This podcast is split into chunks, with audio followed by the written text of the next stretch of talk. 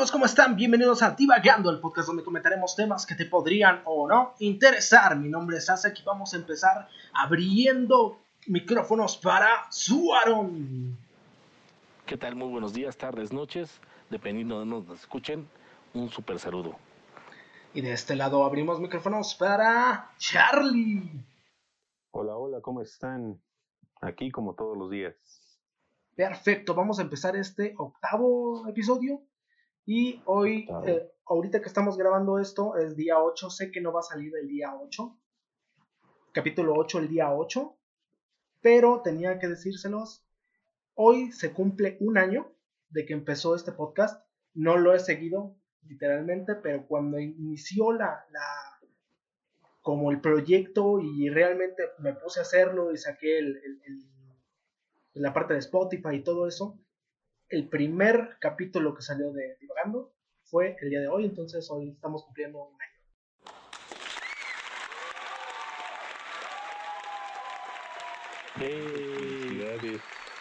Esperemos que, que llegue a más. Y ahorita que ya lo estamos haciendo más, más seguido, pues mejor, ¿no? Esperemos llegar a los 20. Esperemos llegar a los 20. Sí, sí. Pero bueno. hola, compañeros.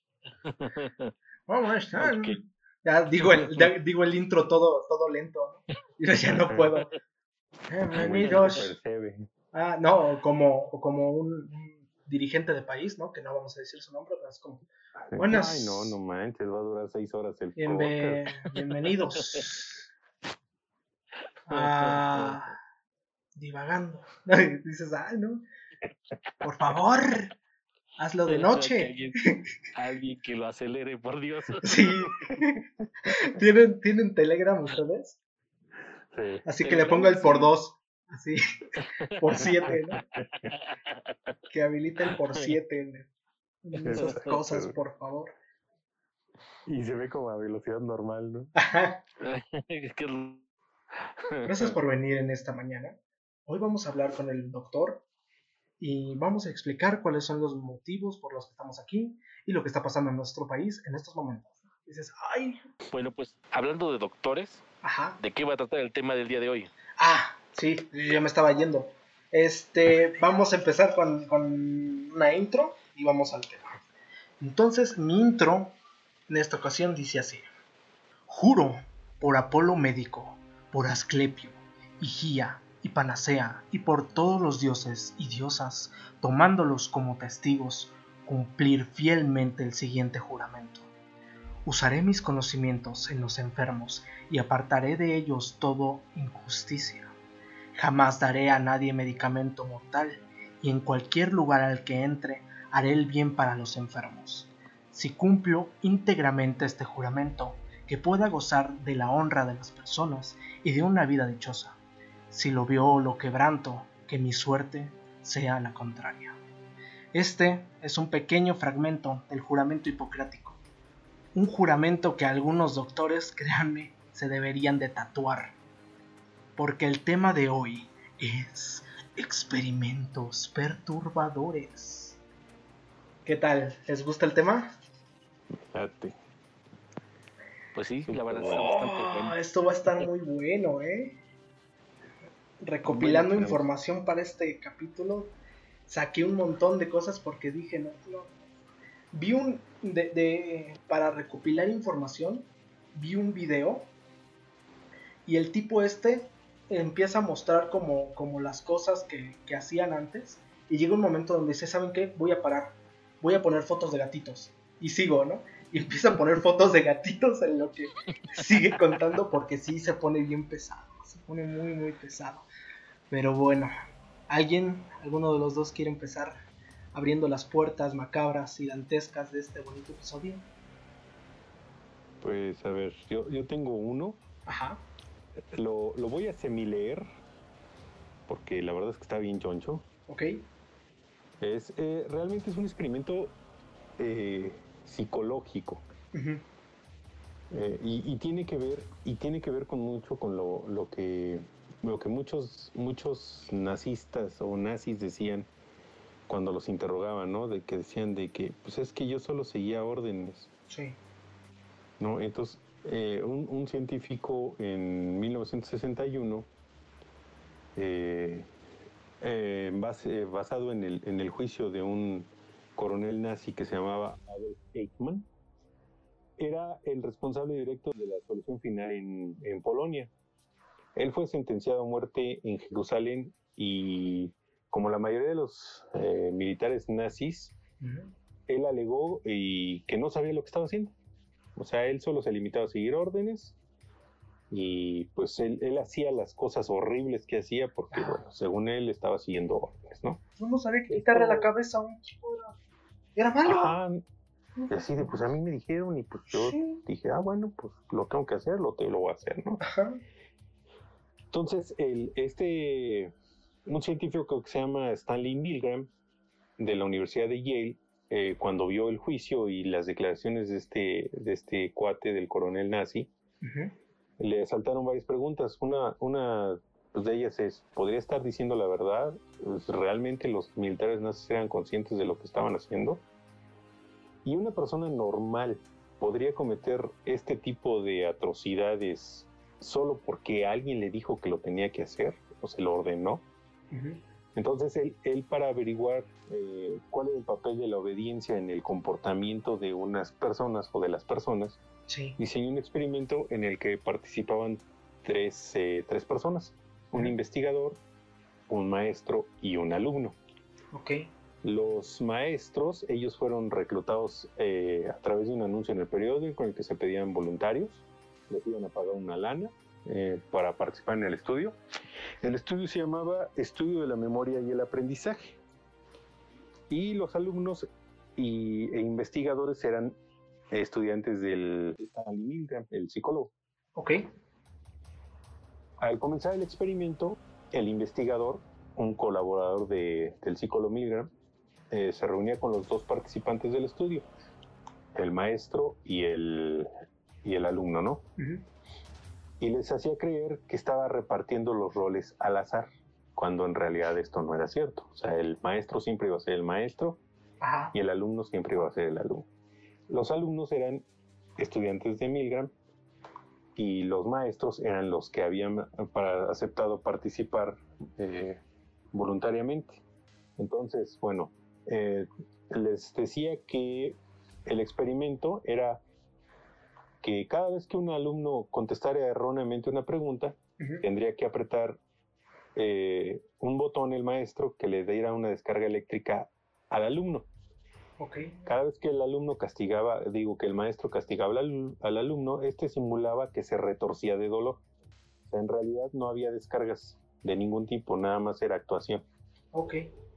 A medida que avanzaba el experimento, el investigador, que era el propio Milgram, iba pidiéndole al maestro que aumentara la potencia de las descargas.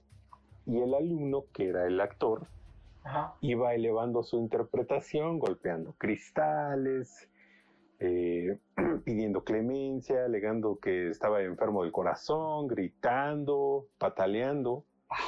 Y eh, llegaban a cierto punto, que más o menos eran 300 voltios la descarga, en el que fingían un desmayo y que quedaban como en coma, ¿no?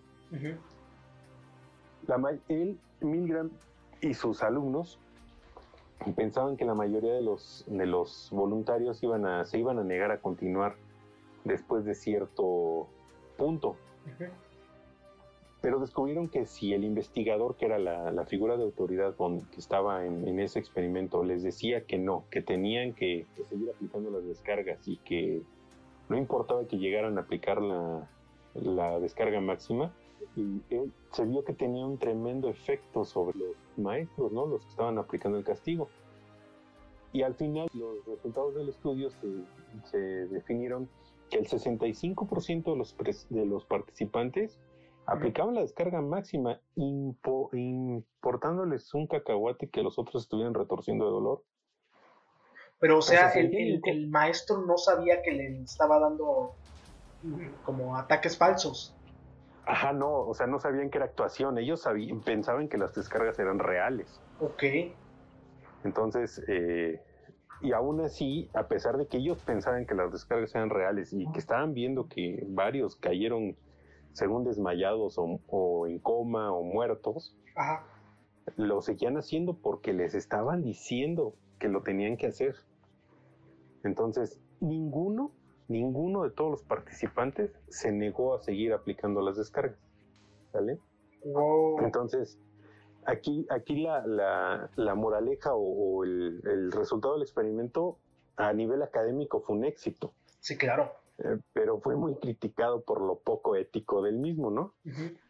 Eh, de, hecho, hay un, hay un, eh, el video documental de, todo el proceso. Sí. Este, hay un, hay un libro que, que, que, sintetiza los resultados que se llama Obediencia a la Autoridad, que salió en el 74. Ajá en el que dice que, bueno, a pesar de que los participantes se sentían incómodos, como la responsabilidad en sí no caía sobre ellos, sino sobre el investigador, psicológicamente trasladaban su, su, responsabilidad moral al investigador, que es el que les estaba diciendo, no, pues tú lo tienes que hacer, aunque sabían perfectamente bien que lo que estaban haciendo era mal. Sí, claro. Sí, pero como que se quitaban un poco la culpa, Este, como escudándose en la investigación, ¿no? ¿Esto en, qué, qué año fue? ¿Tienes en la ahí? En el 61. En el 61. Y el libro que se llama Obediencia a la Autoridad salió en el 74. Ok. Eso me recuerda mucho, sí. Sí, aunque no sea psicólogo, la verdad es que está leerlo sí está bastante bueno porque te quedas así de, güey, o sea, ¿cómo alguien puede desprenderse tanto de su de su ética por seguir una orden. Sí, claro. Por ejemplo, en los 70s pasó lo mismo y, es un caso bastante conocido. De hecho, creo que hasta hicieron una película y todo, que se, es de la, de la Universidad de Stanford, de la mm, cárcel de Stanford. La cárcel, El que llevó esto creo que fue Phil Zimbardo y bueno, para los que no lo saben, fueron creo que 24 estudiantes. Y pues, quería exactamente lo mismo. Quería saber hasta dónde puede llegar la interpretación y de una persona si le das más o menos poder. Entonces lo que hizo fue agarrar a 24 estudiantes, les dijo, te pago 15 dólares al día, si vienes, este, o, o eres voluntario y así, ¿no? Y a una parte de esos voluntarios se les dio el rol de prisioneros y a otra parte se les dio el rol de custodios. Todos sabían que eran estudiantes, todos sabían que era una farsa, que eso no era una, una cárcel real. Y aún así tuvieron que parar el, el experimento porque llegó un momento donde el maltrato, eh, los abusos de parte de los carceleros hacia los prisioneros, este, el abuso de parte de... O sea, ya se estaban inventando métodos de tortura. sí. Suena... me río para no llorar porque... Sí, no, no, no, no, o sea, ya, ya los golpeaban, los dejaban sin comer, el clásico de, ah, la reja, ¿no? Y, y contra la reja, este, los dejaban dormir en el suelo. O sea, llegó un momento donde ya era demasiada la violencia. Tenían que, creo que aguantar un mes, aguantaron una semana, o sea, en menos de... O sea, imagínate que fuera un mes que hubiera terminado. En menos de 30 días, 25 personas fueron abusadas, o por lo menos la mitad fue abusada y la otra mitad se convirtió en un, un monstruo. Ah, porque perdieron sus valores, porque perdieron todo. De hecho, creo que hubo hasta un muerto, ¿no? No sé si hubo muertos o no. Según yo, sí. Sería cuestión de investigarle. Ajá. Porque sí, yo recuerdo que por, por eso, de hecho, detuvieron el experimento, si no mal me acuerdo. No sé si a alguno se le había pasado la mano y pues, mató a alguien, pero sí, ya los golpeaban, los maltrataban, los abusaban, de todo, de todo. O sea, ya estaban inventando métodos de tortura. Cuando pues, era un experimento, o sea, se les olvidó por completo que era un experimento y se quedaron con lo de tengo poder y nadie me está diciendo qué hacer. Entonces, mm, si le das poder a, alguien sin medida, pues pierde los estribos y, y ese es uno de los mejores experimentos que han salido últimamente. Tiene dos películas, si lo quieren ver algo así. Tiene dos películas, una creo que es eh, alemana, la primera película, y después salió una estadounidense donde relata esta historia y todo lo que pasó detrás de esto. Wow. Órale. No, pues sí está, está bastante extraño. Está feo. Bueno, pues mira, yo me hice una de un experimento que sí se realizó en Estados Unidos. Este, es probable que yo pronuncie mal la ciudad, se llama Tuskegee. Oh, perro, Tuskegee. Ajá. Y eh, existe una película de, de eso.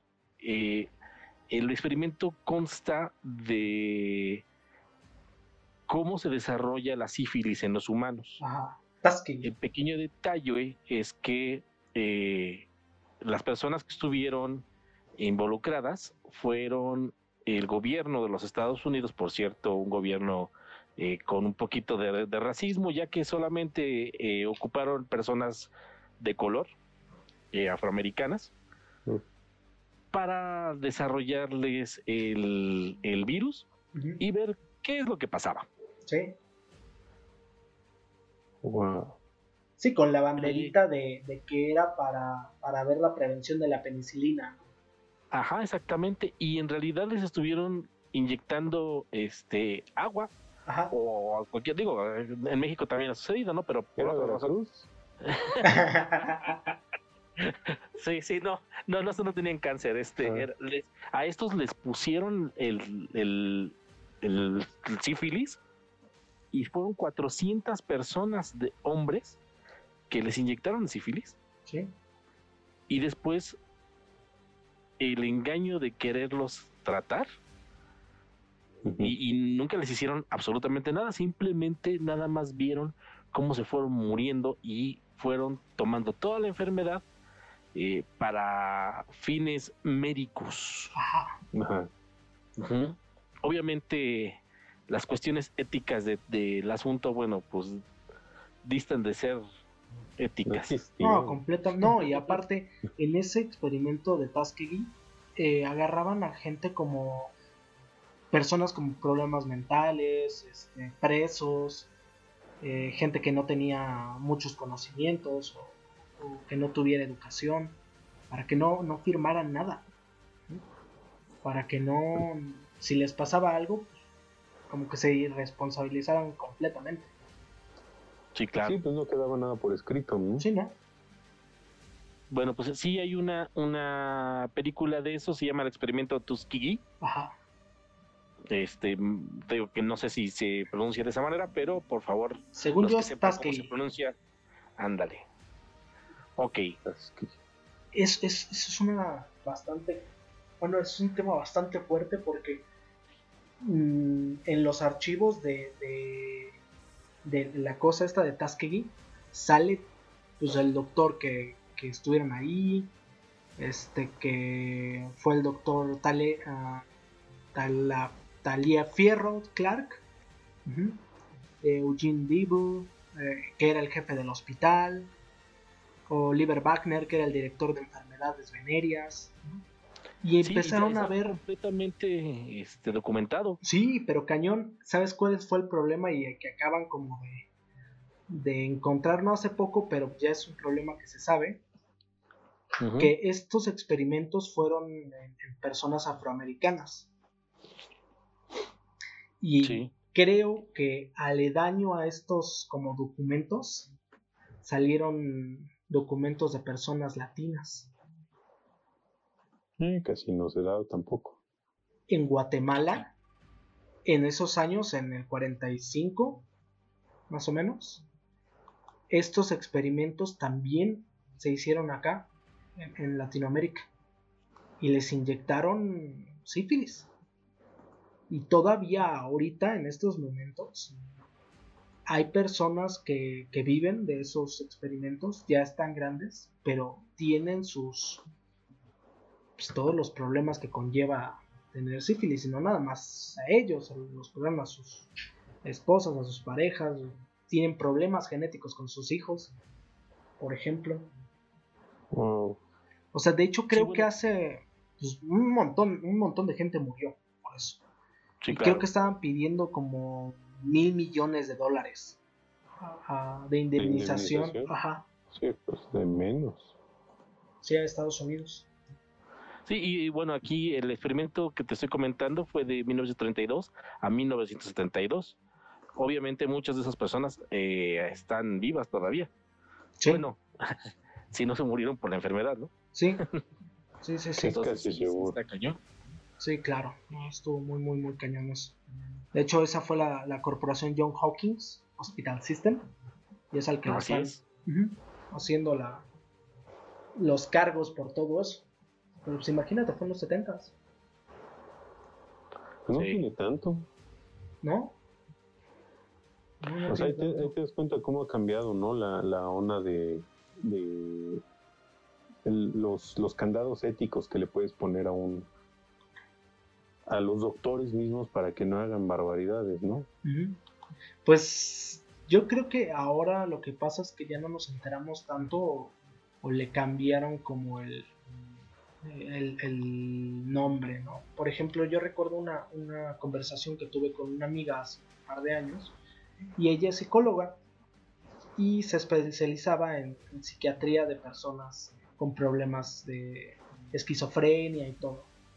Y le dije, bueno, ah, porque me contaba de cómo le iba, a veces tenía niños y, me dolía bastante, ¿no? Tener un niño con esquizofrenia que no se supiera pues, explicar y así.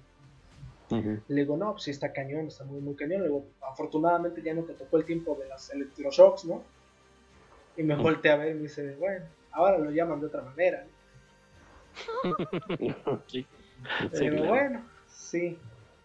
Entonces. de acondicionamiento eléctrico. Ajá.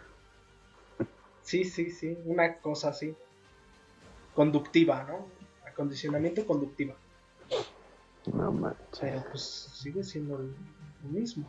En ese momento hablábamos de un lugar en específico que no voy a mencionar en estos momentos, pero...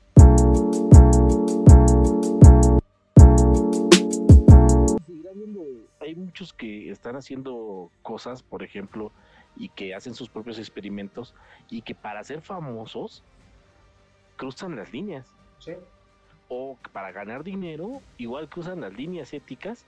Y ya ves, por ejemplo, el, caso del, del chino, que hizo modificaciones genéticas a bebés. Ajá. Y el cuate este les modificó el ADN. Ah, Esa es una noticia que salió hace un par de años, ¿no? Sí, sí. No sé si fue el año pasado o hace como dos años. Eh, se ha estado actualizando eh, y eh, lo metieron a la cárcel en el 2019. No miento, mm, sí, 2019. Este, en diciembre. Y de ahí para el Real ah, se han actualizado porque obviamente no solamente le preguntaban así de a ver y cómo lo hiciste, ¿no? Eh, y por las razones de que los, lo hiciste. Y las razones eran las dos que te estoy comentando. Una, pasar a, hacer la fama como el primer eh, doctor que hizo modificaciones genéticas para alterar el ADN y que no tuvieran este SIDA. Ajá y la segunda, pues por motivaciones eh, monetarias. Sí. ¿Sabes cuánto cobró el tipo este? De hecho, fue multado con 3 millones de yuanes, no sé cuánto sea eso. No. Pero, y no solamente a él, sino a varios más. Pues digamos que sí da miedo. este.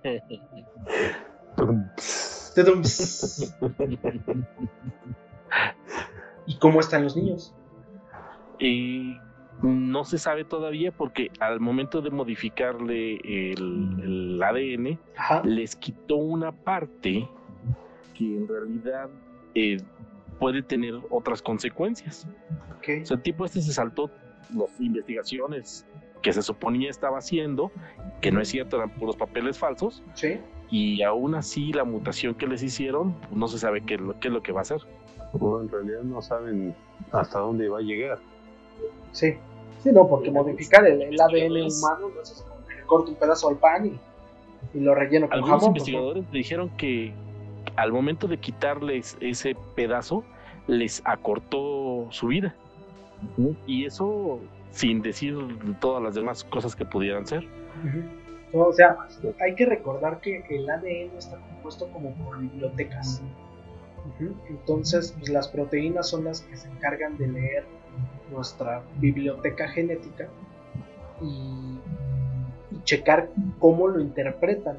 Por eso tienes luego a casos de hermanos que son gemelos, ¿no? uno es muy gordo y el otro es muy, muy flaco, ¿no? y el otro es muy alto y el otro es muy bajo, muy bajo tienen el mismo ADN, pero como que se interpreta diferente. Al borrarle ese libro genético, entre comillas, le estás, no sabes qué más venía en ese libro, qué, qué más escritura genética venía dentro de eso. Entonces sí le pudiste haber quitado el gen que, que con el que puedes contraer como humano el SIDA, pero no sabes qué, qué otra cosa estás luchando. Ajá. Sí, porque mu- muchas veces la modificación la hacen a ciegas. O sea, en realidad las, las modificaciones no...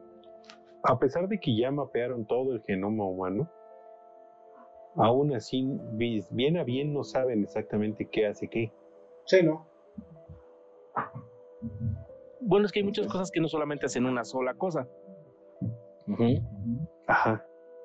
Entonces, igual le quitas. Hay una vacuna contra el dolor que están eh, ahorita chequeando.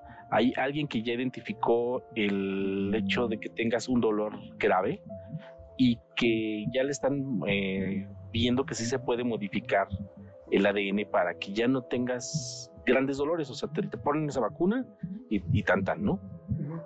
Ya no, ya no tienes dolores grandes. Ya te pueden operar, por ejemplo. Este, ya te pueden decir te quiero como amigo. Ándale. No, ese dolor todavía no creo, mami. Muy bueno.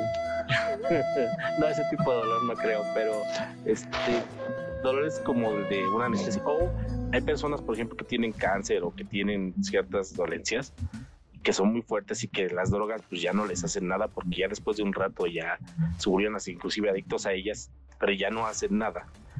Eh, quitándoles esa parte del ADN, ya, tan tan. Sí, sí tienen dolor, pero es mínimo. Lo malo es que están viendo que también a la hora de modificar genéticamente esa parte, el- las ratas perdieron el olfato. Ok. Entonces no pueden oler.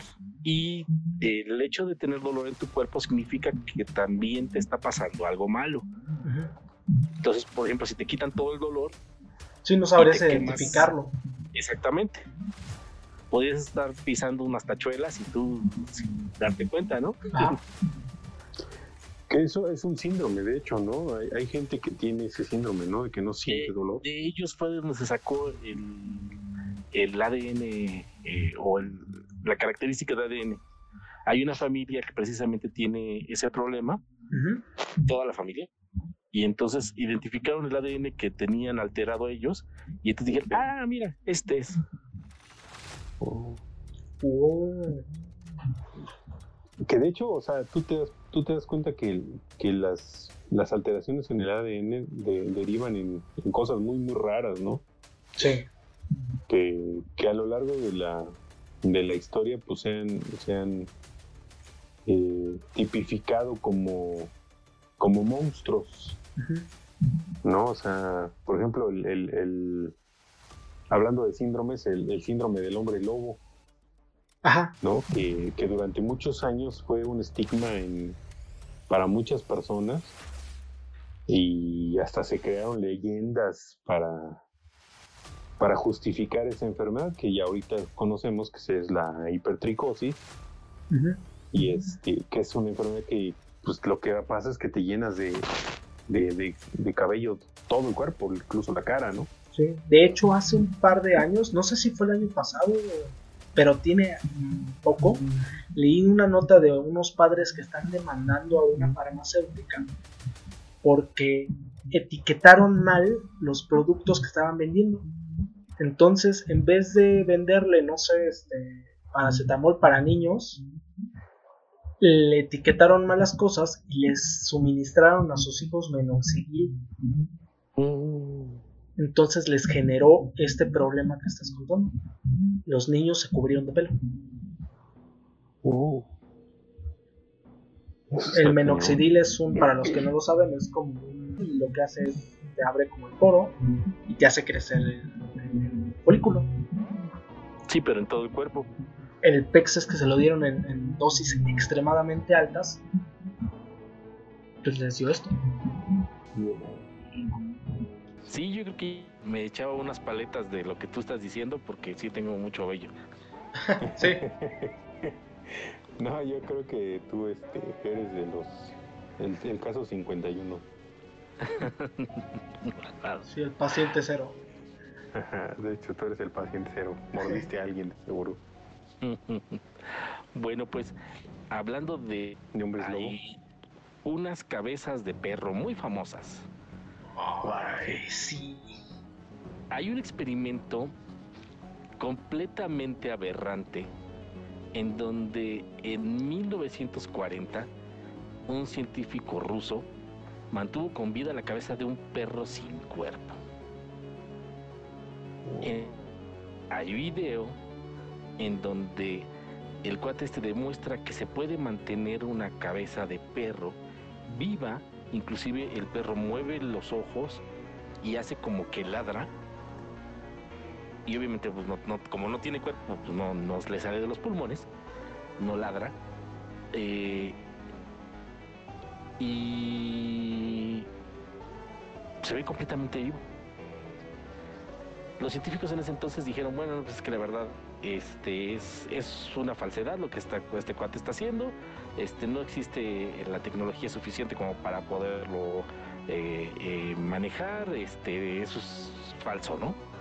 Y él no solamente hizo eso, sino hizo como dos o tres experimentos más y además se añadió lista de hacerle el trasplante de, de cabeza a una persona. Al final se arrepiente o no sé qué pasó, el chiste es de que al final no lo hace. Pero este cuate, y, eso es de, lo que, eh, digamos que su herencia, sacó un experimento de unas máquinas que hoy en día son muy similares a las máquinas que ayudan a los pacientes con órganos que están gravemente dañados. Entonces, ese fue el, el cuate, ese fue el pionero de, ese tipo de máquinas. ¿Será cierto o no será cierto? Sus máquinas hoy en día salvan a muchas personas.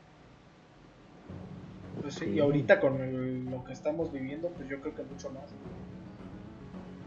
Sí, así es. De hecho, esta también tenía como experimentos con monos, ¿no? Eh, hay uno de sus colaboradores tiene experimentos con monos también. Pegó dos monos o, una sí, como en Rusia no, no tenían las restricciones eh, éticas ni científicas, pues podían hacer prácticamente lo que quisieran, igual que los nazis. Y este cuate, me imagino que igual por, por fama, pues sacó un video de, miren, miren, aquí tengo una cabeza de perro, este, viva, ¿no? Y, está conectada. O sea, se ve prácticamente nada más que está conectada a la pura cabeza. Sí, no, y aparte en ese tiempo no era así como que, ay, le meto After Effects. No. Sí, sí, sí. de hecho, si ustedes, vamos a poner video, este, si ustedes no les gusta ese tipo de cosas, por favor no lo vean. No sé este, si pueda ponerlo. Sí. Porque luego este Facebook te tira todo. Pero si no dejan ponerlo, nos pueden encontrar como Divagando Podcast en Facebook o en el arroba Divagando Oficial Podcast y ahí nos pueden encontrar. Ok. ¿Eh? ¿El spam? Podríamos poner nada más el enlace, ¿no?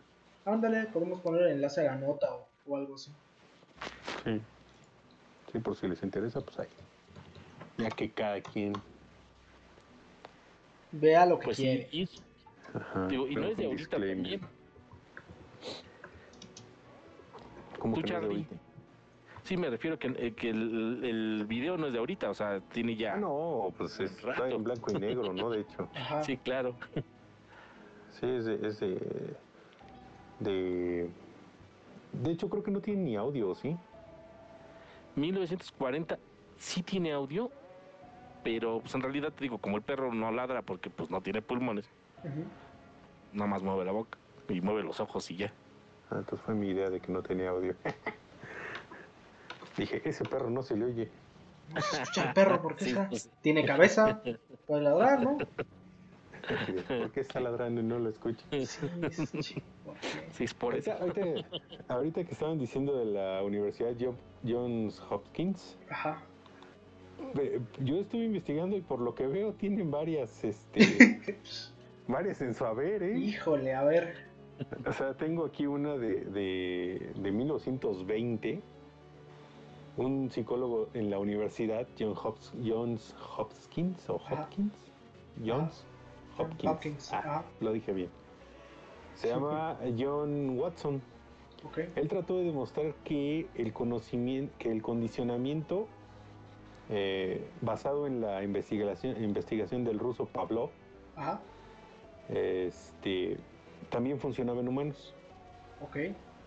Al igual que el científico ruso, él logró que su perro salivara al escuchar una campana, pues aso- eh, asociaba el sonido de la campana con la comida, ¿no?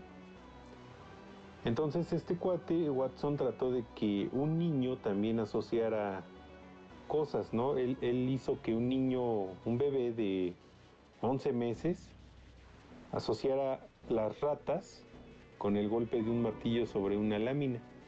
Él le valió 3 kilos de corneta que el trauma que podría crearle al niño. El niño se llamaba Albert. Ok. Él, él agarró al niño recién a los 11 meses. Y comprobó que el niño no le tenía miedo natural a las ratas, o sea, lo dejaron con, con ratas, ahí sentadito con unas ratas y el niño pues, sin broncas, pero se dieron cuenta que sí le tenía miedo a los sonidos eh, fuertes. Entonces, eh, lo, que, lo que hicieron este, bueno, lo que hizo este cuate es dejarlo solo con las ratas Ajá. y empezar a dar martillazos a la lámina para que el niño se espantara. Entonces, después de, de varias veces que hicieron, eh, repitieron lo mismo, el niño, a la sola presencia de la rata, el niño se ponía histérico, ¿no? Desarrolló fobias, no nada más a las ratas, también a los perros, a la lona, a las barbas, o sea, cualquier cosa que asemejara al, al pelo de una rata, Ajá. le daba miedo al niño, pero se ponía mal, mal, mal. Cuando le empezó No. a salir la barba, dijo, no man. No, le- a- a- no sé si desgraciado o afortunadamente el niño eh, murió a los seis años de una enfermedad que nada tenía que ver con el experimento, pero su mamá ya no dejó que el experimento terminara. La intención del psicólogo este Watson era, después de, de provocarle las, las fobias, quitárselas, ¿sale? Pero la mamá ya al, al ver cómo, cómo se ponía su niño, pues se espantó y dijo, no, ¿sabes qué? Ya no, ya no dejó que el, que el cuate se lo volviera a ver y nunca se terminó el, ex- el experimento, ¿no? Y al, y al haber muerto el niño a los seis años, pues nunca, nunca se supo realmente si las fobias que le provocaron con el condicionamiento Se los podían quitar igual. este, se las hubieran podido quitar o si le habían durado hasta la adultez, ¿no? Ajá. Y que Pero, o muy sea, probablemente Lo más seguro es que sí. sí y se lo hubiera transmitido a sus hijos. Tal vez. Ajá. Muy probablemente. De porque hecho, también de este, de este hay fotos y creo que también hay un video donde el niño está en el eh, llorando horriblemente y es un Santa Claus el que tiene a un lado.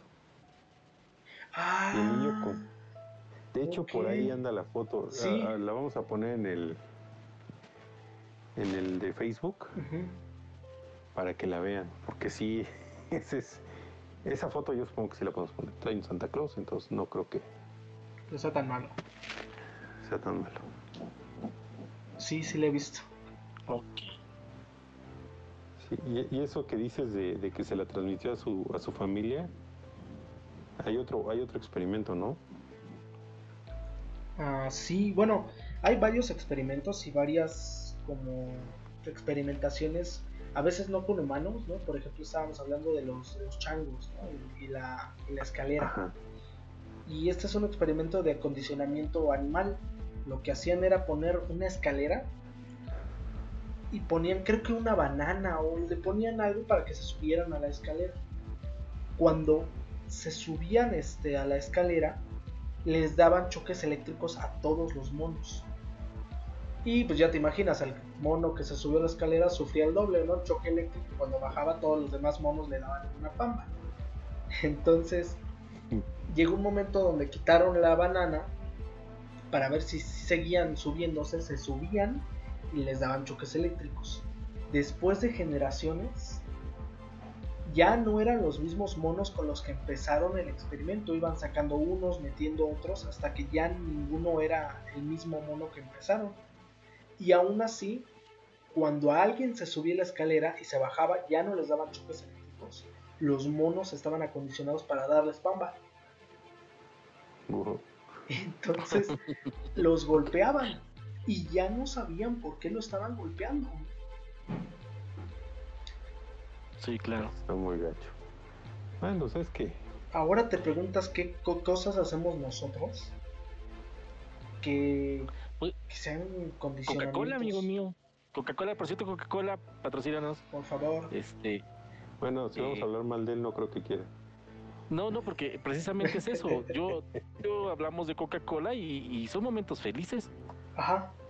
De hecho, sí. Es un condicionamiento que tenemos. Ellos no venden un refresco, ellos venden momentos felices. Sí. de unidad y, y paz y amor. De hecho, de hecho el comercial más, fe- más famoso de Coca-Cola era uno que salió en los 70s, ¿no? Donde salían de todo el mundo, salían así como que de todas las razas amar- agarrados del, de la mano y tomando coca, ¿no? Ajá, en plan We Are the World. Ajá, yo me acuerdo que ese, de hecho lo recuerdo súper bien. Es el único comercial de Coca-Cola que recuerdo. Ese y el de los osos. Ajá. Ah, eh, es la canción que estoy tarareando, por cierto. Ajá, de, ajá. Sí. Ah, el, el link, por favor, en el Facebook. Sí, Sí. cierto.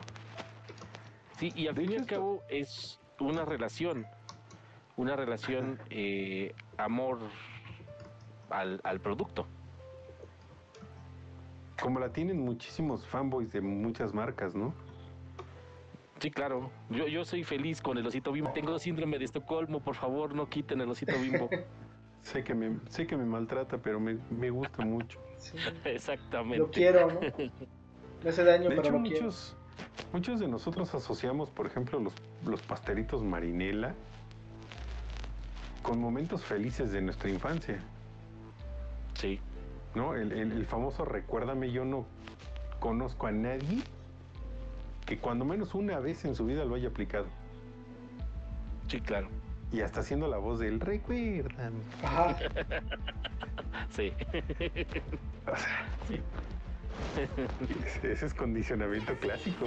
Sí, súper. Sí, sí, sí, sí, bien cañón. Y todo esto es por culpa de los nazis. No, los, los Anunnaki. Los Anunnaki.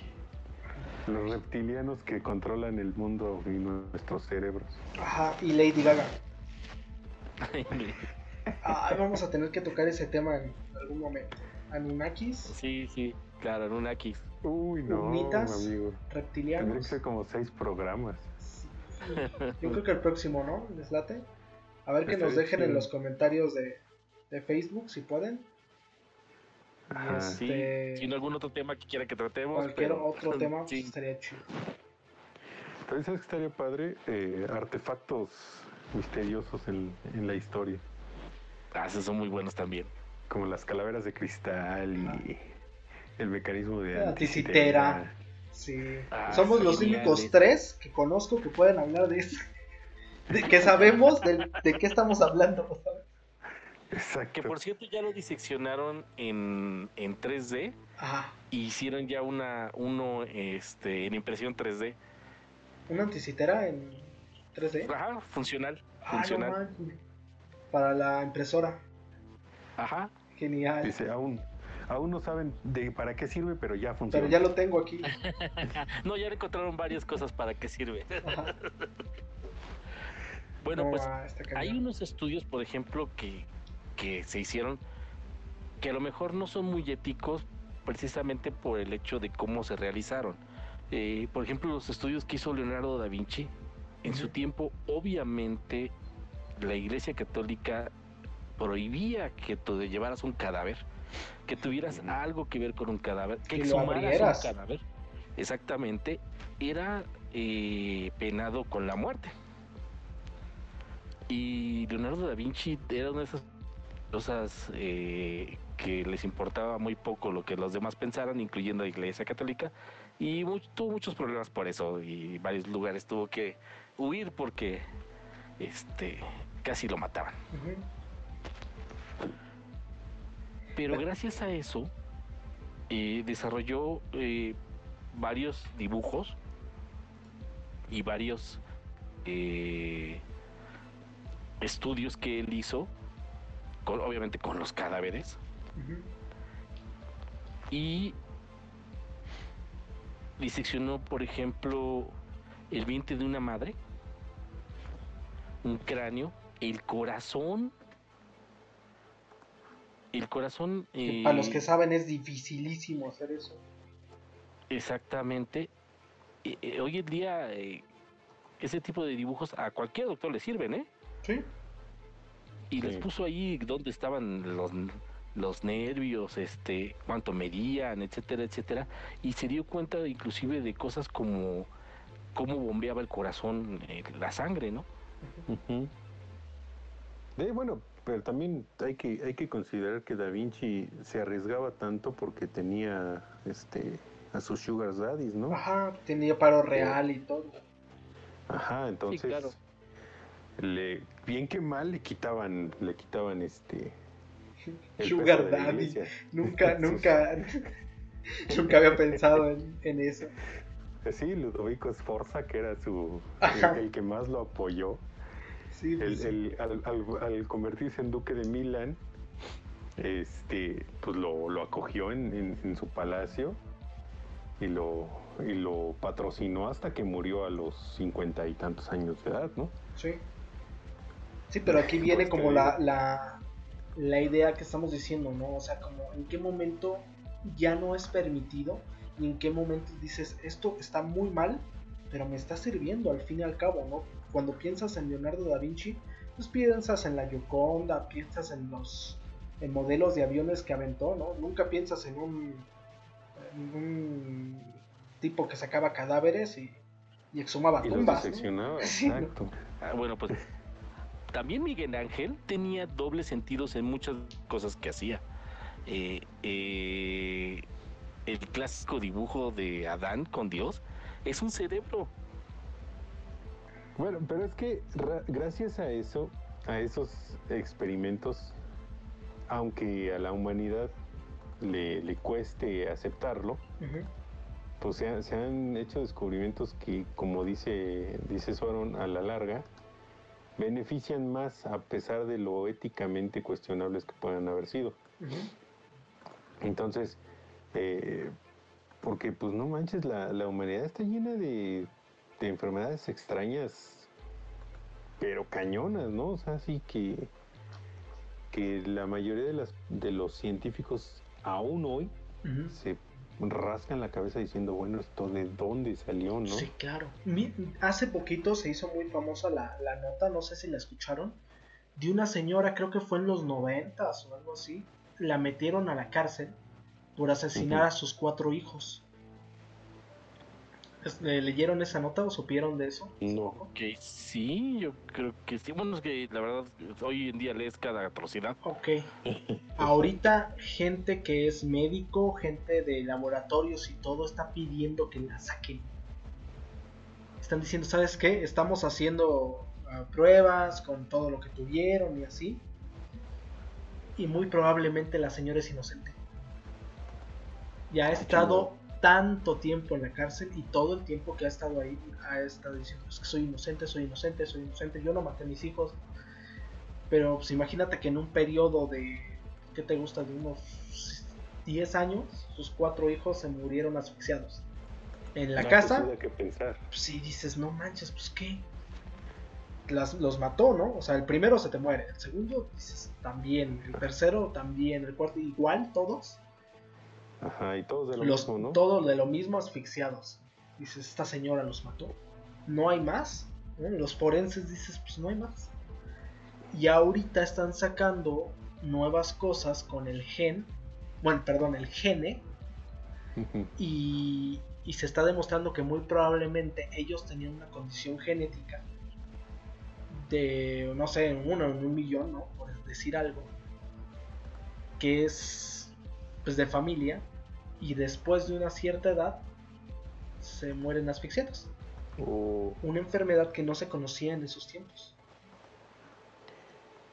Es que a lo largo de la historia hay un montón, pero un montón de, de- de historias de padecimientos raros, síndromes raros, enfermedades que han atacado a un montón de gente. De hecho, hay, hay una que es muy, muy famosa, Que es el, el famoso, de hecho hasta aquí en México lo usamos mucho para eh, definir a alguien que no se puede estar quieto, que dicen es que este tiene el, el- el mal del zambito. Ajá. Entonces, esto salió porque en Europa, más o menos en la Edad Media, hubo múltiples casos de la llamada plaga del baile. Sí. Sale, entonces, esto era que, que, pues, que sin razón enormes grupos de personas se ponían a bailar a bailar. y empezaban a, a bailar hasta que caían eh, colapsadas por agotamiento. La más, la más choncha, ahora investigándole, fue que, que encontré que, que la más grande fue en Estrasburgo en 1518. 400 personas bailaron durante semanas hasta que decenas de ellas murieron de agotamiento. Wow. No saben realmente si fue una condición médica, fenómeno social, histeria colectiva. Eh, muchos tienen la teoría que esto fue porque ya ves que en esa época almacenaban el, el grano en, en, en, este como en establos, no en silos. Ah, claro. Entonces había un eh, el Un centeno hongo. desarrolla un, un hongo cuando se pudre que te causa este epilepsia, la tifo, eh, es raro, ¿no? Entonces sí, problemas que- cerebrales. ajá, Sí, sí. entonces Oh. dicen que nadie sabe por qué fue, pero pues o sea, el hecho de que 400 personas se pongan a bailar al unísono hasta morir, lo que nadie sabe es por qué le pusieron el baile de Zambito. O sea, nadie sabe exactamente por qué rayos asociaron al santo con el baile, ¿no? Sí, no, pues ya tanto tiempo bailando, pues dices, empiezo a rezar o a ver a quién le Sí, rezo, ¿no? En una de esas alguien empezó a, a rezarle a Zambito y dejó de bailar, dijo, este es el bueno. Ajá. Sí, Sí, así o sea, es. están, están raros, ¿no? O sea, son, son Sí. enfermedades muy, muy raras. Sí, sí, sí. Pues por ejemplo, hay unos trastornos en, la, en ciudades, ¿no? Ahorita que estábamos hablando de, de Miguel Ángel y de todo eso, en Florencia, que es la cuna del Renacimiento, hay un trastorno que le da a los extranjeros. Hay una cosa bastante extraña que cuando vas a Florencia ves tantas cosas tan hermosas. Porque pues, ha de ser uno de los lugares, no lo sé, pero de con más eh, como cultura de cuadros y, y- renacentista. Y todo es tan hermoso que te da como epilepsia y te mueres. Como que te da un ataque al corazón. No, no sé bien cómo se llama pero es algo así como el, el trastorno de, de Florencia ves tantas Wow. cosas tan hermosas que te da algo. Te da Ah, un ataque. Tanta belleza. tanta belleza. ajá exacto exacto. Completamente. Tanta belleza te, te deja mal. Y por el contrario, pasa lo contrario en, en, Francia. Es un lugar a donde le han puesto tanto, o sea, nunca he ido a Francia, ¿no? A veces me va a decir algún francés, no, eso no es cierto, es la ciudad más bonita del mundo, pero bueno. Eh, dicen que le ponen tanto como la ciudad del amor y oh, la Torre Eiffel y es tan genial y así. Que cuando llegas y dices, ah, bueno, pues ahí está la torre, ya está. Ya la vi por una hora. ¿Y ahora qué? ¿Qué más hay? ¿Qué más hay? Y ya no hay. Es una ciudad tan, tan X que les da un ataque de, depresión. A los que les da más las estadísticas es a los japoneses. Porque vienen de una cultura donde no te roban, no te asaltan, el índice de, de asaltos en Japón es mínima donde puedes dejar tu coche abierto, puedes dejar tu bici en la calle. Y se van a una ciudad donde se supone que es la ciudad del amor y lo primero que te pasa es que te asaltan, te, ven la cara de extranjero y te extorsionan, que les da algo y se mueren. Ok. De hecho, sí, pues sí. nota curiosa el calce. Ajá eh, ahorita que mencionaste al Estatua de la Libertad, digo al Estatua, a la... A la Torre Eiffel, spoiler, ¿eh? Spoiler ahí a la Torre Eiffel. Ajá. Este, ¿Sabían que, que originalmente la Torre Eiffel iba a estar en Barcelona? Ah, sí en España, pero los españoles eh, hicieron un plebiscito y votaron la mayoría de los ciudadanos para que no la pusieran ahí porque estaba muy fea. ok. Y entonces el, porque Gustave Eiffel se la iba a regalar a Barcelona como gesto de buena voluntad de los franceses. Pero como no les gustó, dijo, bueno, pues la pongo en, en París. Ok. Así como de nadie la quiso, pues. Porque de hecho él, él estaba regalando como esculturas de, como gesto de buena voluntad a varios países. Eh, la Estatua de la Libertad se la regaló Gustavo Eiffel a, Estados Unidos. Y la, la Torre Eiffel se le iba a regalar a Barcelona, pero los barcelones dijeron, no, está regacha toda esa madre, no, aquí no la ponga. Pues aquí te va uno más cañón todavía. Tenemos un primo lejano de la Torre Eiffel aquí en México. ¿Saben cuál es? Ah, yo sí sé. No. yo sí sé, pero no. no mato el spoiler. lo tenemos y se llama Puente de Fierro y está en Ecatepec. Ajá. Órale. El Puente, de, Fierro. De fierro que va hacia, hacia Texcoco, ¿no? Ajá. Es de. Es de. Es de Eiffel. De hecho. No sé si él lo hizo o si él lo terminó o él hizo como el, maquetado y alguien más lo terminó aquí. No sé muy bien la historia pero sé que algo así como el primo lejano de, la Torre Eiffel es el Puente de Fierro de Catepec, de aquí de México. Mira, ese es un, es un buen tema para otros podcasts. Es un muy buen tema para otro podcast, pero bueno. Lugares, lugares raros de la Ciudad de México. regresando al tema. En este caso del Estado de México. En este caso del Estado de México. que de por sí ya. es raro. Sí. Sí, ya. y más en Catepec. Sí, no. La mancha urbana, digamos. sí, no. Catepec es raro. Y lo dice un ex ecatepense, así que no me critiquen.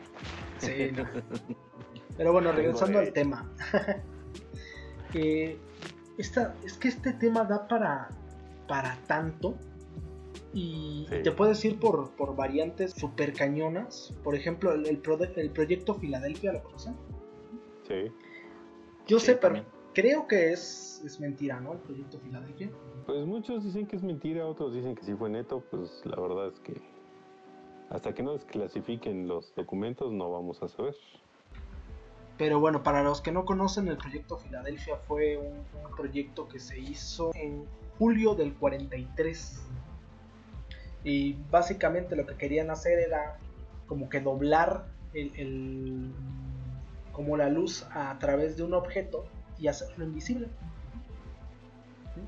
De hecho, por ahí leí que eran unos como con unas bases de de luminaria de Tesla Eh, bueno, básicamente es con electromagnetismo. Exacto. Cañón. O sea, cantidades enormes de electromagnetismo. Ajá. Con el electromagnetismo lo que hacían era como curvar la, el espacio que había alrededor y pues, hacer que la luz mm, como que no golpeara el objeto, sino como que diera la vuelta y hacer un objeto invisible.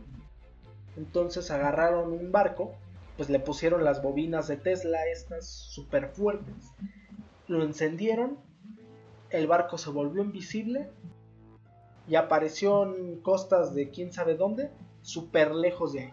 Y desapareció de allá y regresó al punto donde estaban haciendo el experimento. Y todos se dieron cuenta de que no solo habían logrado eh, pues hacerlo invisible, sino la teletransportación. Que hay muchas historias de terror en base a, en base a eso, ¿no? Ajá. Y ahí viene el morbo, porque dicen que cuando regresa al barco, regresa con todos los, los ocupantes fundidos en el barco. O sea, había gente que estaba del torso para abajo adentro del barco, gente que nada más la cabeza salía de, de una parte de él, solo brazos o piernas. Llegó a un punto bastante grotesco. A donde dijeron, ¿sabes qué? Esto no estuvo bien, se nos salió de las manos, no pensamos que iba a pasar esto. Cierra el caso. Ya no se va a volver a hacer. Oh, sí, sí, sí recuerdo. Entonces. Y de hecho, el, uno de los detalles también es de que los que, eh, digamos, pusieron la información en todos los demás fue unos cuates que según eso fueron sobrevivientes, fueron a un bar a beber, porque pues, obviamente eran militares, estaban desestresándose. en el calor de la, de la discusión, empezaron a pelearse con algo que no estaba ahí. Y murieron. ¿Qué? Está chido. Bueno, pues lo que sí habría que estudiar mucho ese caso de Filadelfia para podérselos transmitir a los demás. este, de esos casos hay varios. Hay eh, gente que, por ejemplo, dice haber tenido comunicaciones con extraterrestres después de haber ocupado bobinas de Tesla. Yo conozco, tenía dos eh, generadores de Tesla, de esos que tienen eh, generador de plasma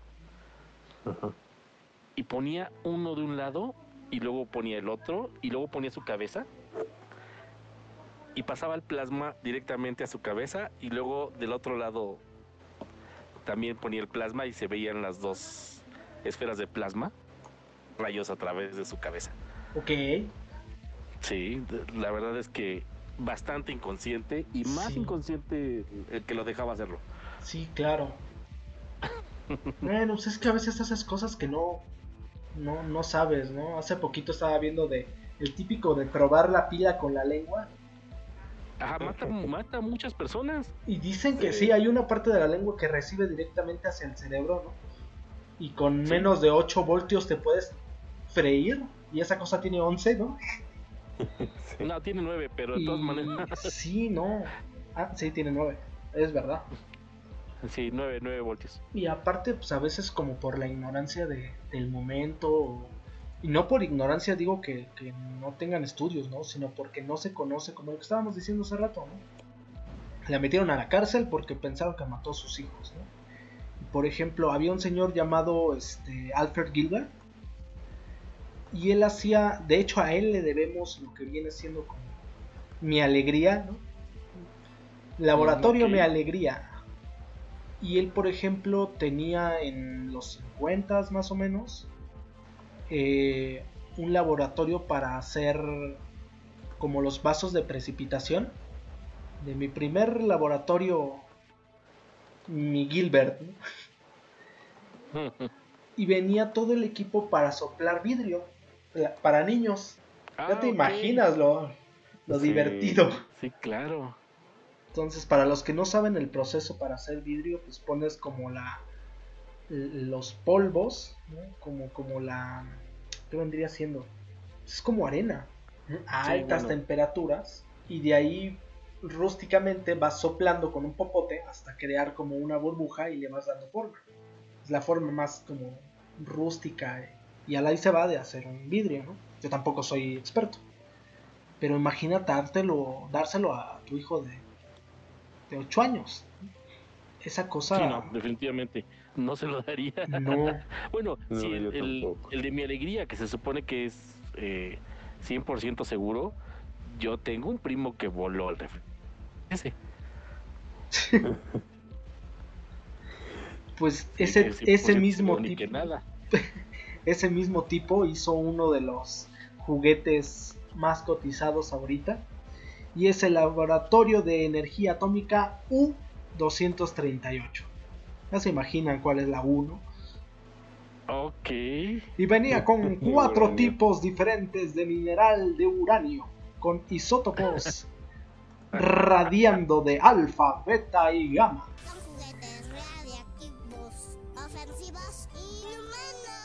No, bueno. Era relativa esa cosa. sí. Lo que todo alemán quisiera. sí.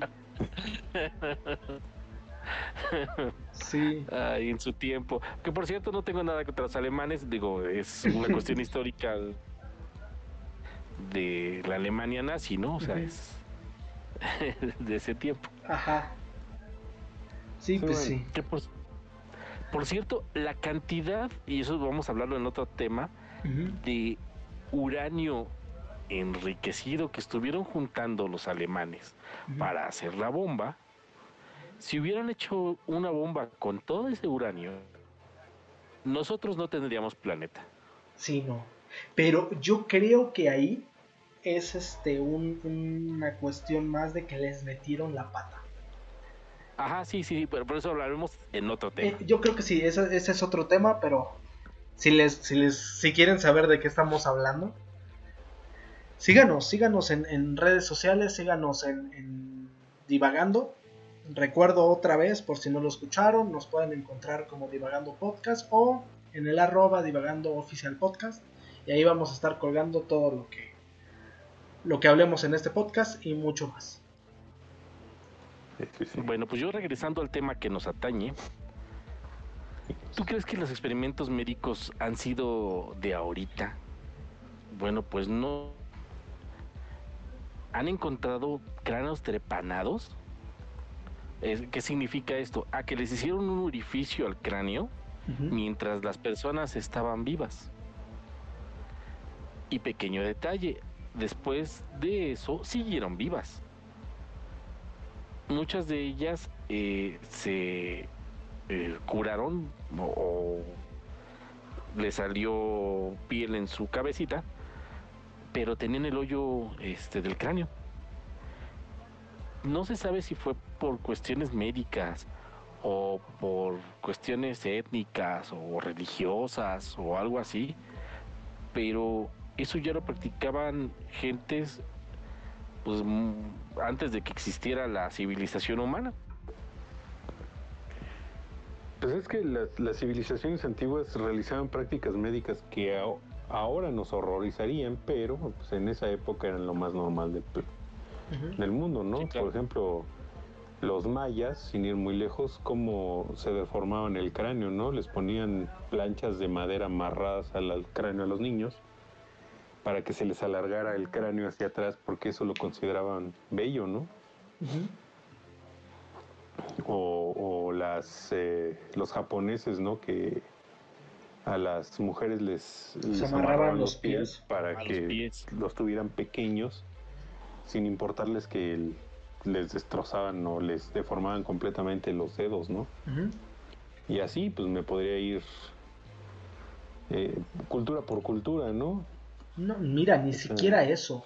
O sea, ahorita lo vemos como, ay, es que no sabían, pero por ejemplo, aún ahorita, en estos momentos que hablamos, hay un doctor inyectándole polímeros plásticos a una mujer, hombre. Bueno, sí.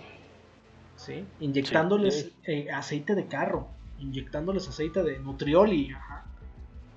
Y ni siquiera por una cuestión médica. No. Vaya, no es tan. Es lo peor. Exacto. Ajá. Es por cuestión estética. Ajá. Pues hace poquito, bueno. no sé si supieron, pero había un, un médico aquí en la Ciudad de México no sé de dónde, creo que era venezolanos, no recuerdo. Y Ah, lo acaban sí. de agarrar porque el tipo hacía cirugías plásticas y tenía consultorios aquí en la Ciudad de México y en, y en el norte. Y no era doctor. El tipo no era doctor. Pero pues como les cobraba más barato en vez de unos implantes, en vez de 50 te cobraba 10 mil pesos, pues te ibas con él. Pues era como, como la de similares de cirugías, ¿no? Ajá, eran similares de cirugías. Así como en la India que te dan este. Te, te quitan los dientes y te, y te curan calle, los sí. huesos en la calle. Ajá, igualito. Sí, bu- bueno, es que, es que por cuestiones estéticas los humanos hacemos tontería y media, ¿no? O sea, eh, yo apenas hace unos, unos, como unos 15 días le- leí una nota de una chica que perdió la vista por someterse, ella y su hermana gemela Ajá. perdieron la vista totalmente en un 80%, o sea que prácticamente ciegas quedaron, Ajá. por someterse, someterse a una cirugía de cambio de color de ojos. O sea, un, un sujeto, bueno. lo- las, ellas eran influencers de Instagram Ah, sí. con... Sí, Sí, sí, sí, sí. sí viste la nota. Sí, sí vi la nota. Y este y les ofreció una colaboración, o sea, él les, no les cobraba la, La cirugía. la cirugía y ellas lo promocionaban en su Instagram porque tenían quién sabe cuántos millones de seguidores. Y al final resulta que pues las, las dos chicas tuvieron este, consecuencias en los ojos y ahorita están prácticamente ciegas las dos. Entonces, Sí, ¿de qué te sirve estar toda guapa si estás toda ciega? ajá, o sea, le cambió el ojo, los ojos a, a gris porque ella los quería querer tener grises. Tenía los ojos, me parece que cafés. Los quería grises y entonces dijo, ah, pues de aquí soy. Y se ha hecho a perder la vista, ¿no? O sea, como los, como los que se tatúan, por ejemplo, lo, lo blanco del ojo, ¿no? Ujú. O sea, ese tipo de cosas. Sí, pudiéndote poner un pupilente, ¿no? Ajá. Ah, no. Ahí vas a... Y Y ni eso ¿eh? también. porque la verdad es que los ojos son muy delicados. No sabes en qué momento pueden tener una reacción. Ujú. Sí, Ajá, sí, lo y sé. ahí, ¿qué, tan, ¿qué tanto entra la ética en ese tipo de prácticas, por ejemplo? Pues yo creo que... El, el doctor ese que están comentando de que estuvo este, haciendo las las inyecciones de de, de este cosas feas Ajá. se llamaba Rafael Gilberto Vergara Caballeros y, se- y huyó a Mala y lo agarraron allá. Híjole. Cierto, que ese es este. Que, hoy- que está, está, ahorita ya ahorita me estoy acordando, que era amigo del, del cuate este de la dame, ¿no? creo que sí. Que ahorita también está. Bueno, en- creo que muy amigo, muy amigo, creo que ese no tiene nadie de amigos, ¿no? Sí, que ahorita el, el cuate este está metiendo en un pedote porque lo cacharon también haciendo una tranza. Sí, está bien cañón. Pero bueno, no nos... No viene al tema. No, Sí, esa- Luego, parte no, no- luego, no- luego hacemos este... tiene que ver Sí. por la ética, pero no por los experimentos. Sí, no. Sí, que parece experimento raro, bueno, Ah, bueno, eso ya es. es otra cosa. pero- Sí, haber este, caído. y, y sí, de hecho hay muchos lugares en los cuales clandestinamente intentan ponerles el gel, las, los implantes, hasta los aretes, por ejemplo, si no te los ponen con, con pues vaya, lo, lo que debe de ser, esto es que debe de estar esterilizado, que debe de estar en un lugar limpio, que tenga este higiene y todo lo demás. Sí. Hasta un arete te anda infectando la oreja y ya andas perdiendo la oreja. Cierto. Sí, pues Sí, sí. sí, sí, no nos pero- vamos pero- muy lejos. ¿Cuántos de nosotros no nos hemos puesto la, la pomada esta de veneno de víbora de bacalao, no? Sí, claro. Sí, sí. No Eso tienes ni, la, bueno. ni la menor idea de qué, de qué trae esa cosa. ¿De qué te estás poniendo? Pero te lo estás poniendo. Pero te lo estás Sí. poniendo y nada más porque dices, ah, pues sí se me quitó. Se la das hasta a, a tu amigo, pero no tienes ni la menor idea de qué te están vendiendo. Y esos disque médicos, ¿no? No lo son. No Sí, son claro. doctores, ¿no? Ni herbolaria, no sé. Sí, mi- mira, la herbolaria también es mu- muy importante. Existe, sí existe y Sí. es muy buena. Pero, por ejemplo, hay cosas que a mí me reaccionan diferente de otras personas. Y las cantidades que a mí me hacen no son las mismas que les hacen otras personas. Entonces, por ejemplo, ah, ah, pues tópate un té de este niño, ¿no? Y ya estás tomándote el té. Y en realidad no sabes ni qué cantidad te estás tomando en comparación a lo que deberías de ponerte, ni, ni cuál reacción va a ser en tu cuerpo. Entonces, sí debería de haber este un poquito más de conciencia en, en- por ese lado, ¿no? Ujú. Sí, pues sí. Sí, pues sí. Los dos. Bueno, pues hablando de más experimentos médicos, no todos al mismo tiempo. Eh, experimentos eh, médicos yo ya no tengo. Tengo padecimientos extraños. Bueno, a ver un padecimiento extraño entonces. Eh, por ejemplo, pues eh, el síndrome de Alicia en el País de las Maravillas. Ese me llamó mucho la atención.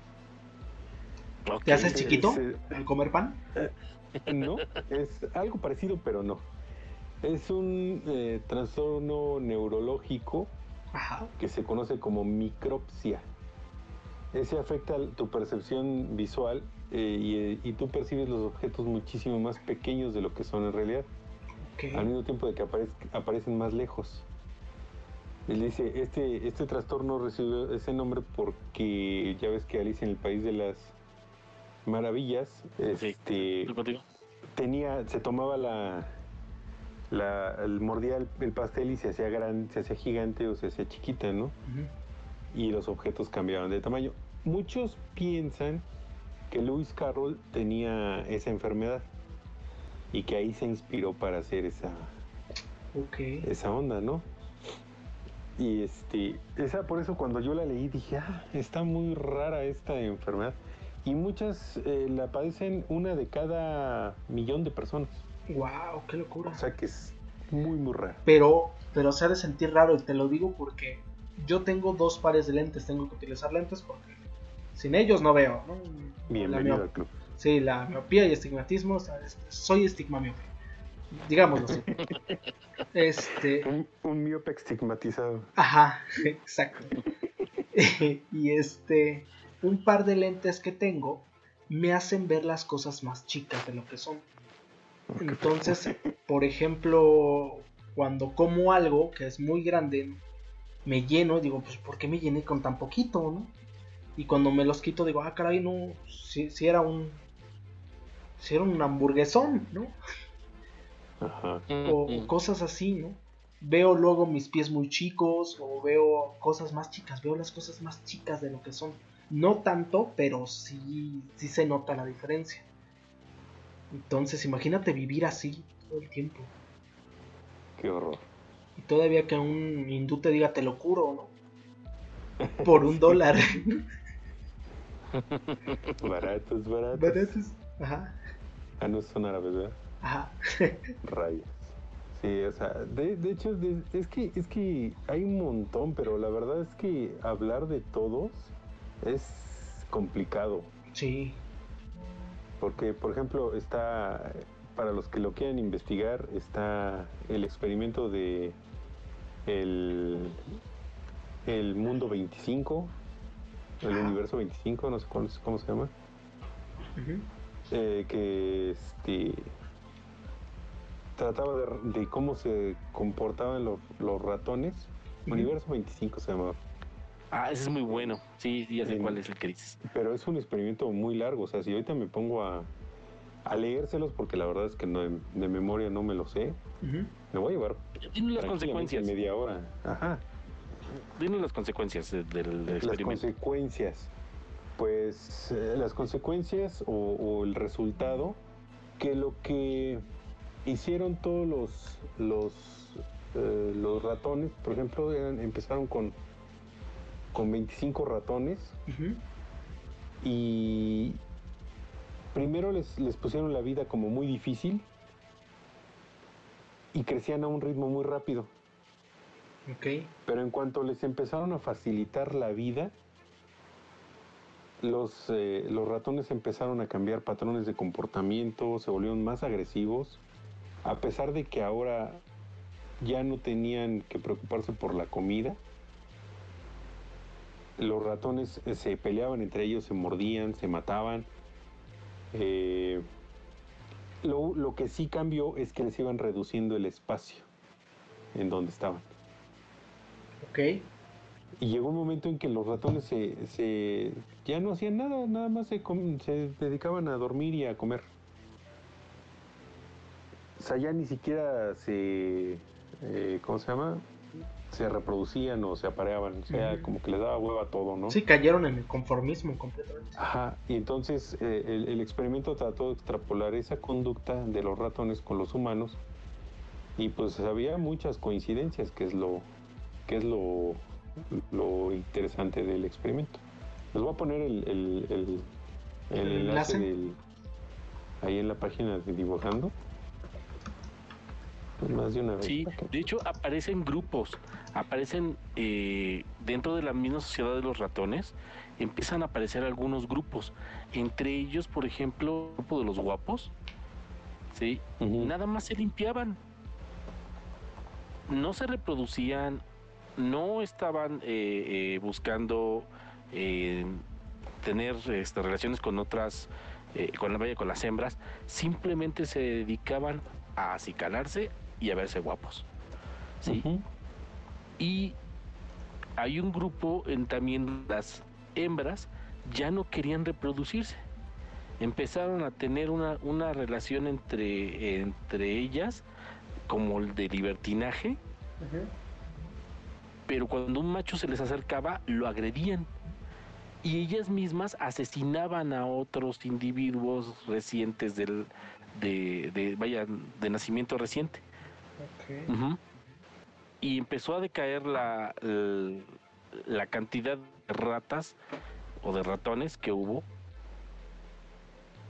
debido a esos grupos. Había grupos de ratas viejas que no dejaban que las ratas jóvenes empezaran a, a- a hacer su vida, vaya. Se de- dedicaban a hostigarlas. Mm. Entonces, eso provocó que obviamente las nuevas eh, generaciones no se llevaran bien, no tuvieran un desarrollo y al final tuvieron eh, una una un fin común, vaya. Ah, Muchos viejos, nada de jóvenes, adiós a todos. o sea, hace el mundo 2021. Casi, Más casi. o menos. No, ¿y tú no crees que ese tipo de, de cosas no lo utilizan para, pues, para la sociedad como tal? Pues este experimento no se realizó una sola vez. Se realizó varias veces y en todas sucedió lo mismo. Está cañón. Ajá, el resultado fue el mismo siempre. Sí. Y es lo que nos pasa a nosotros. O sea, el, el- el experimento lo que trataba era de crear una utopía, o Ujú. lo que nosotros conocemos como una utopía. Y siempre acababa convertido en una distopia. Para los que no sepan, una utopía es así como que el, El estado perfecto. máximo de, ajá, del, del ser humano, el mundo perfecto. Y una distopía es eh, todo lo contrario, ¿no? Más o menos lo que estamos viviendo ahorita. Ratones jamás se les quitó ni alimento, ni bebida. O sea, tenían para comer todos, para beber todos. La única diferencia es que el espacio era el mismo. Y la cantidad de población aumentó considerablemente. ¿Dónde he visto eso? Bueno, pues también los humanos tenemos algo por ahí. Sí. Y también propios grupos ya, por cierto. Ujú. Sí, ya, ya estamos muy feos. Ya somos, Somos muy feos. demasiados humanos. Sí, y los médicos lo saben. Ajá. ¿Alguna recomendación que quieran hacer para este podcast antes de irnos?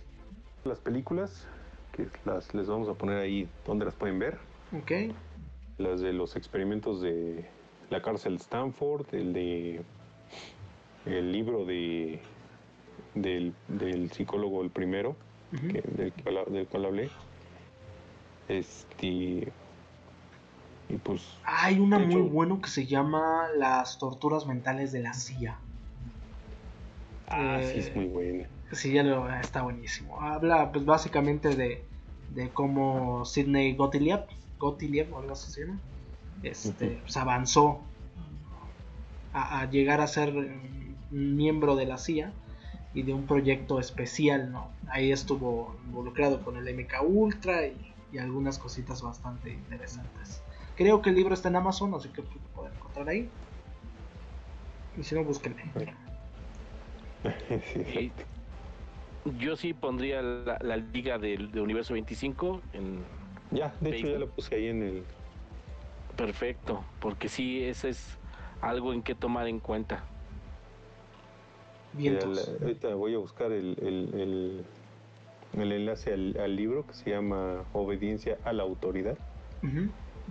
Para que si hay alguien que lo quiere comprar y leer, pues. Y ahí está. que también está en Amazon. Ah, perfecto. Bueno, este, redes sociales.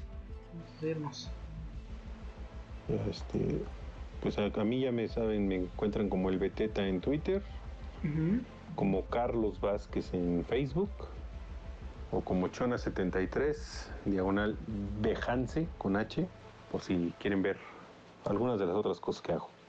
Ok, yo voy a cerrar con una frase que dice, paga tus impuestos, ve a la escuela, ve al doctor, ve a la iglesia. Repite después de mí, soy libre, soy libre soy libre. Me pueden encontrar en Tumbos de un Informático, volumen 1. Ahí estoy como Suarón y espero escucharlos pronto y verlos pronto. Perfecto. A mí me pueden encontrar como Sasek Jameska en Facebook, Z-A-C-K, Y-N-Z-K-A, y como E Jameska, E-Jameska en Instagram. Y nada. Eh, recuerden que tenemos la página de Facebook. aniversario. Ah, muchas gracias. Uh. Este. Sí, qué cosas, ¿no? De que ya un año. Felices de ser parte de este. No, y feliz, este feliz de que estén aquí porque. Sí, sí. Esto es un gran, gran aporte. A mí me encanta.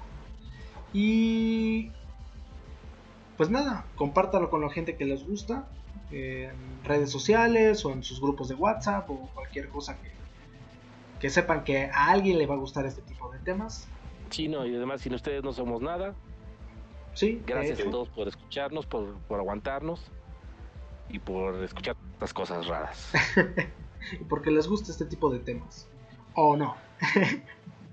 Tan extraños, pero bueno.